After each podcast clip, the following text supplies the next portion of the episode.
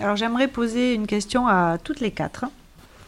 Euh, si c'était à refaire, qu'est-ce que vous feriez différemment dans votre vie, de votre parcours professionnel, on va dire, ou votre vie étudiante?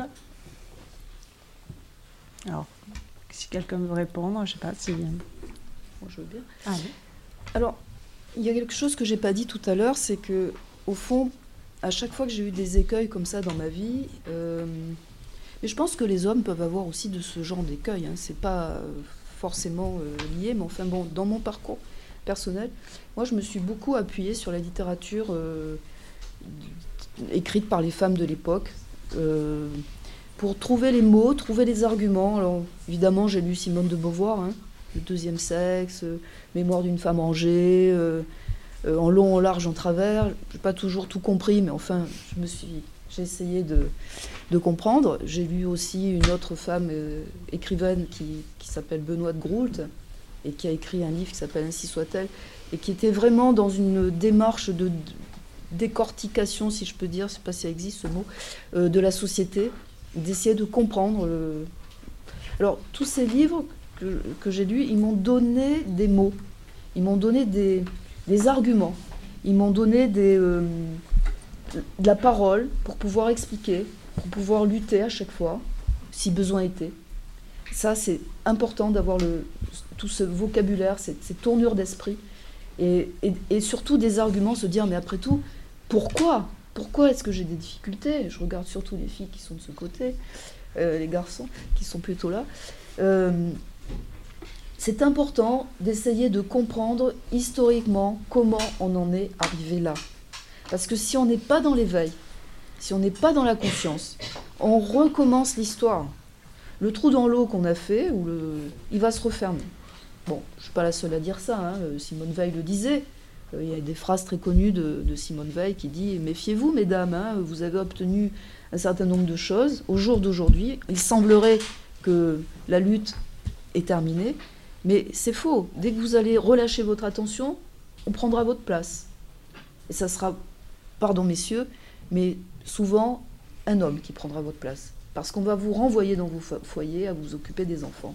Alors, je suis peut-être un ovni, encore une fois, maintenant, euh, en 2023, avec ce vocabulaire et ce langage, mais je pense que les hommes et les femmes, ensemble, vous devez faire attention pour que chacun soit euh, dans son rôle, mais dans le partage et dans l'égalité, dans, dans l'égalité des genres.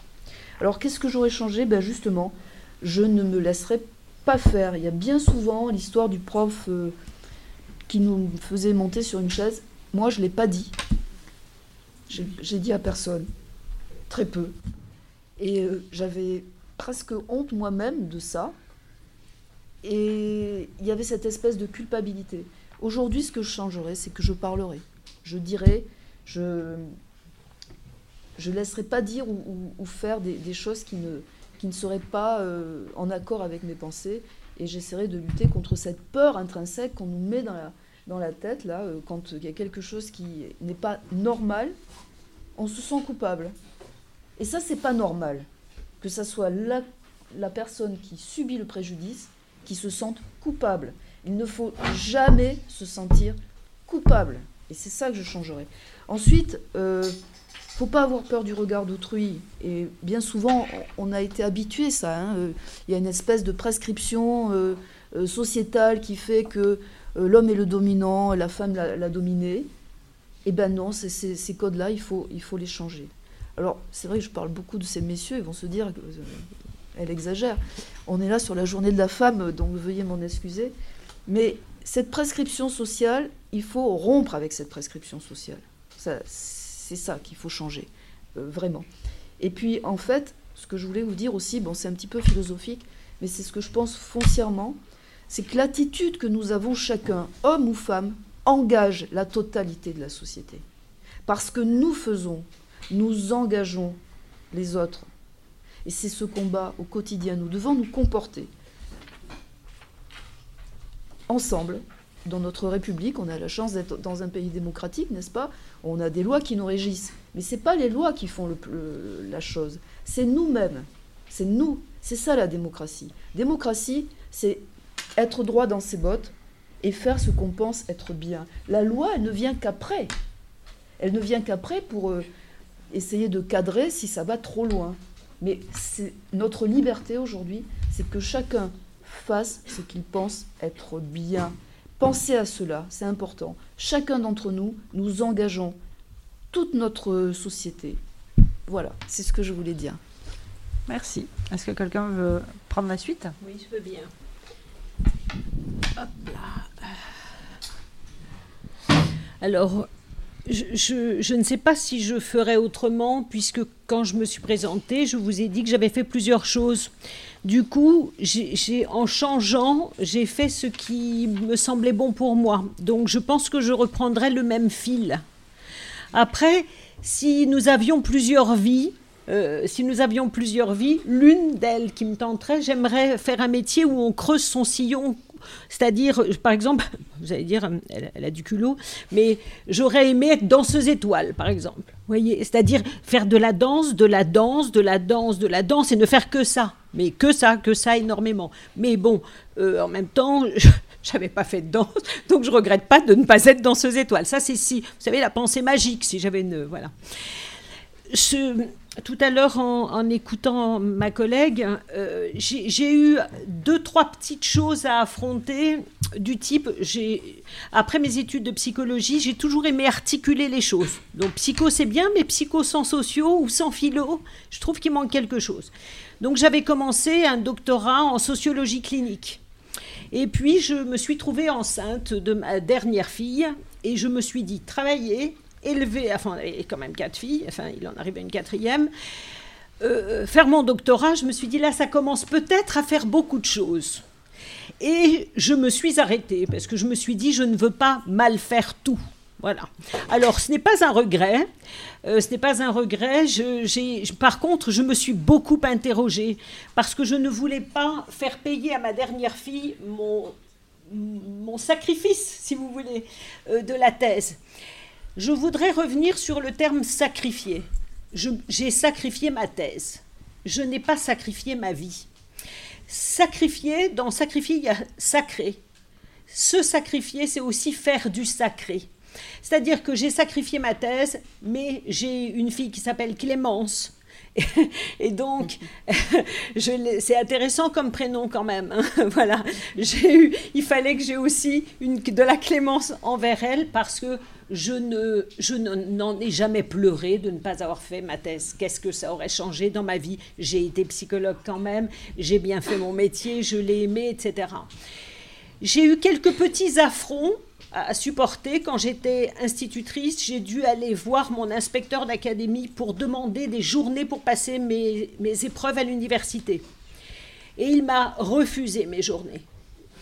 Donc refus, donc je ne pouvais pas les passer mes examens de psycho, c'était pas possible, je travaillais toute l'année, il fallait. Mes collègues, eux, euh, leurs inspecteurs leur donnaient leur journée. J'ai donc demandé à voir cet inspecteur pour euh, pouvoir défendre mes couleurs, quoi. Je suis arrivée, c'était un monsieur fort beau, les pieds sur son bureau, bellâtre, comme on dit, vous voyez, bellâtre, le bellâtre, le séducteur, bronzé, etc. Déjà, j'ai pas trop aimé sa façon de me recevoir. Et là, il m'a dit, Madame, je maintiens mon refus. Personne ne vous a demandé d'être plus intelligente. Je vous jure, je suis quelqu'un de gentil, de conciliant, mais moi, quand on me dit une chose comme ça, il y a un retournement de la chaussette, là. Et là, je lui ai dit, si monsieur, moi, je me demande à moi-même d'être plus intelligente, et d'ailleurs, je vais quitter l'éducation nationale, parce que je ne veux pas travailler avec des gens qui me demandent de ne pas l'être. Vous voyez, alors que face à un inspecteur, on répond pas trop en général. On fait quand même attention, c'est eux qui nous jugent. Voilà.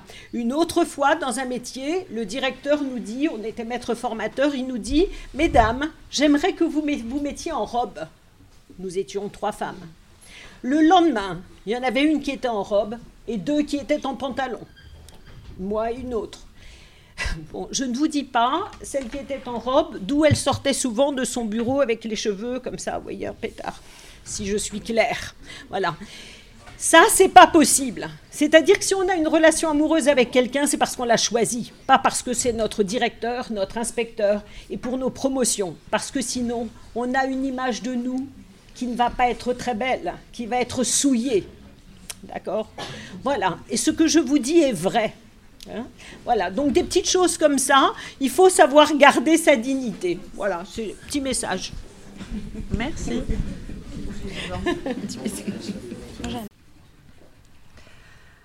Marguerite Cross, si c'était à refaire, qu'est-ce que vous feriez différemment? Alors, euh, j'ai eu la chance d'avoir euh, un métier que j'ai adoré, des, collègues euh, fantastiques, des espaces de travail intéressants. si j'avais quelque chose à, changer, pour répondre d'abord directement à votre question, c'est que j'enseignerai pas l'histoire de la même façon que ce que je l'ai enseigné il y a 20 ans, 30 ans. 30 ans, 40 ans.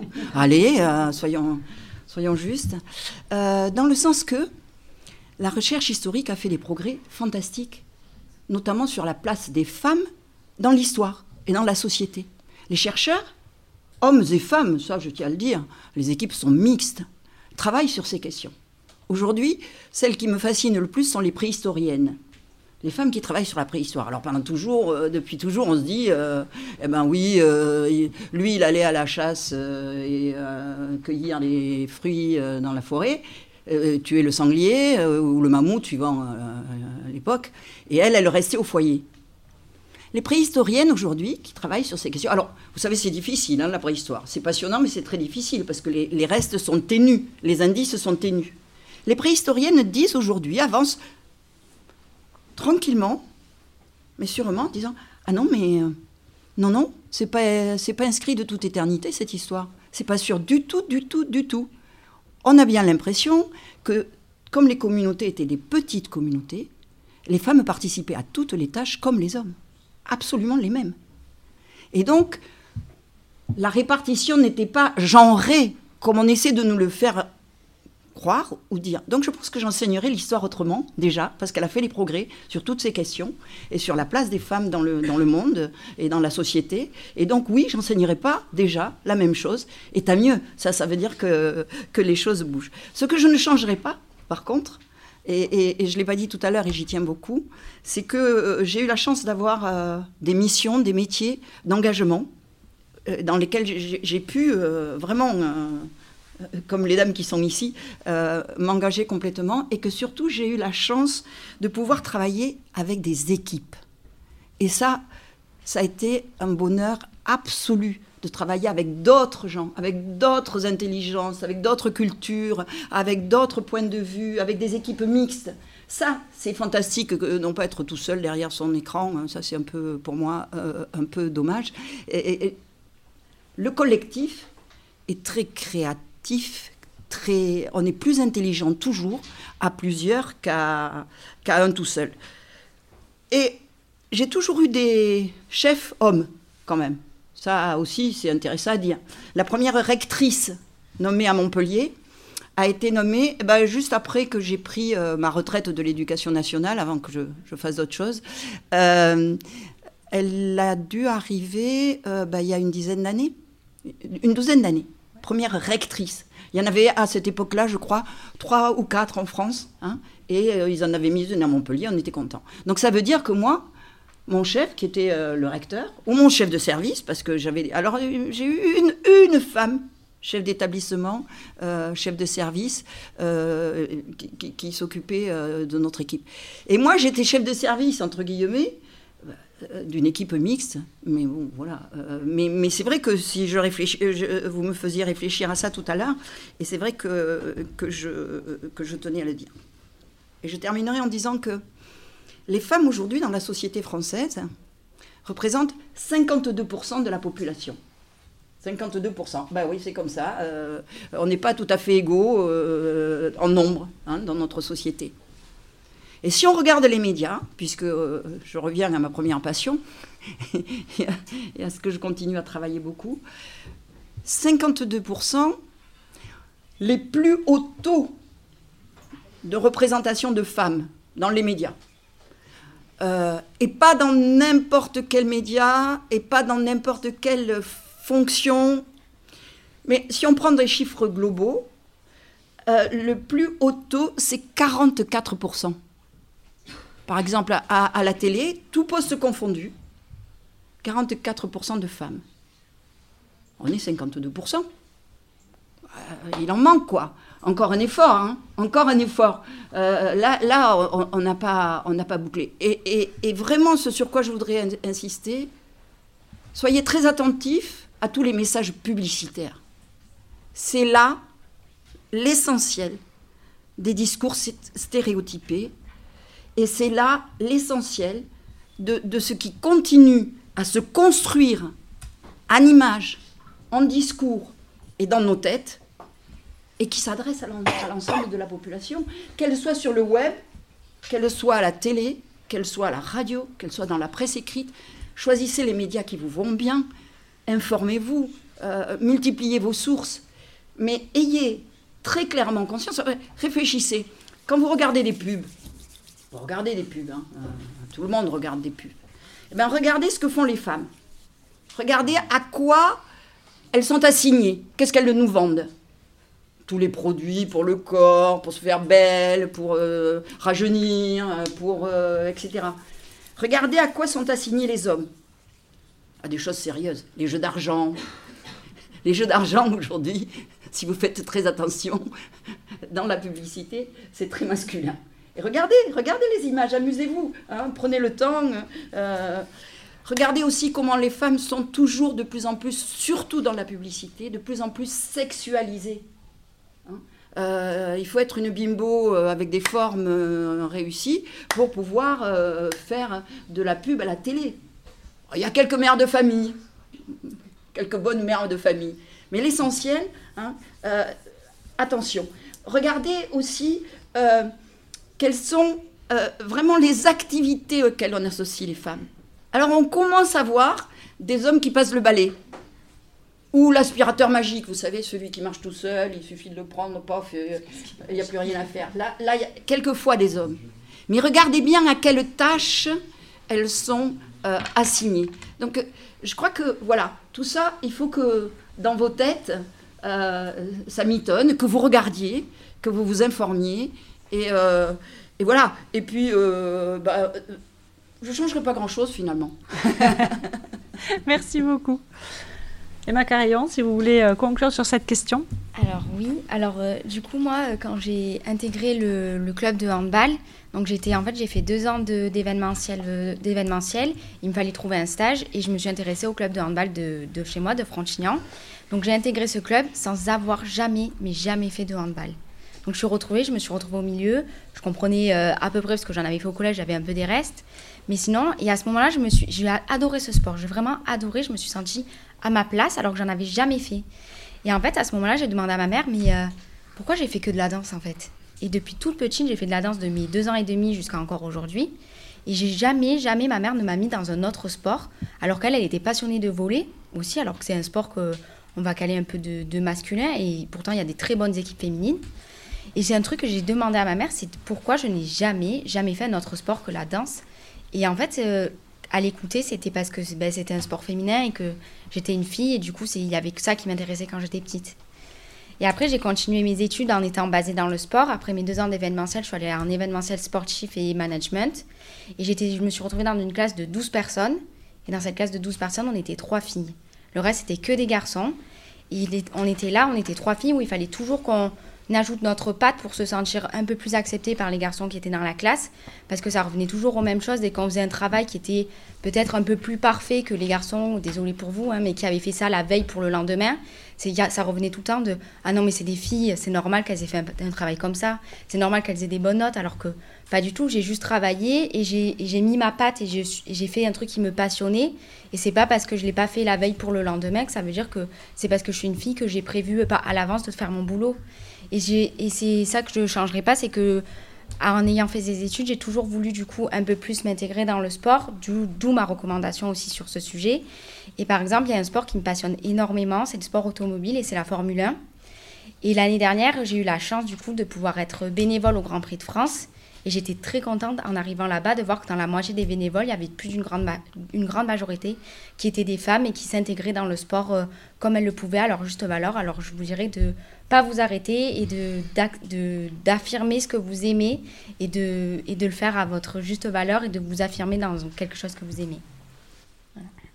Merci beaucoup. Donc en conclusion, je remercie chaleureusement nos intervenantes pour cet échange. Euh, enrichissant et spontané. Et je passe le micro à Dikra et Enzo pour le mot de la fin. Euh, c'est maintenant la fin de l'émission qui a été préparée à l'aide d'Alicia, Meili, Noah, Laura, à la rédaction, à la technique Owen, Meili et Eva. Nous remercions aussi nos professeurs, Madame Gignès, Madame Le Poitvin, Madame Roth et Madame Martin pour tout leur engagement. Encore un grand merci à nos invités pour nous avoir consacré leur temps et leurs euh, expériences.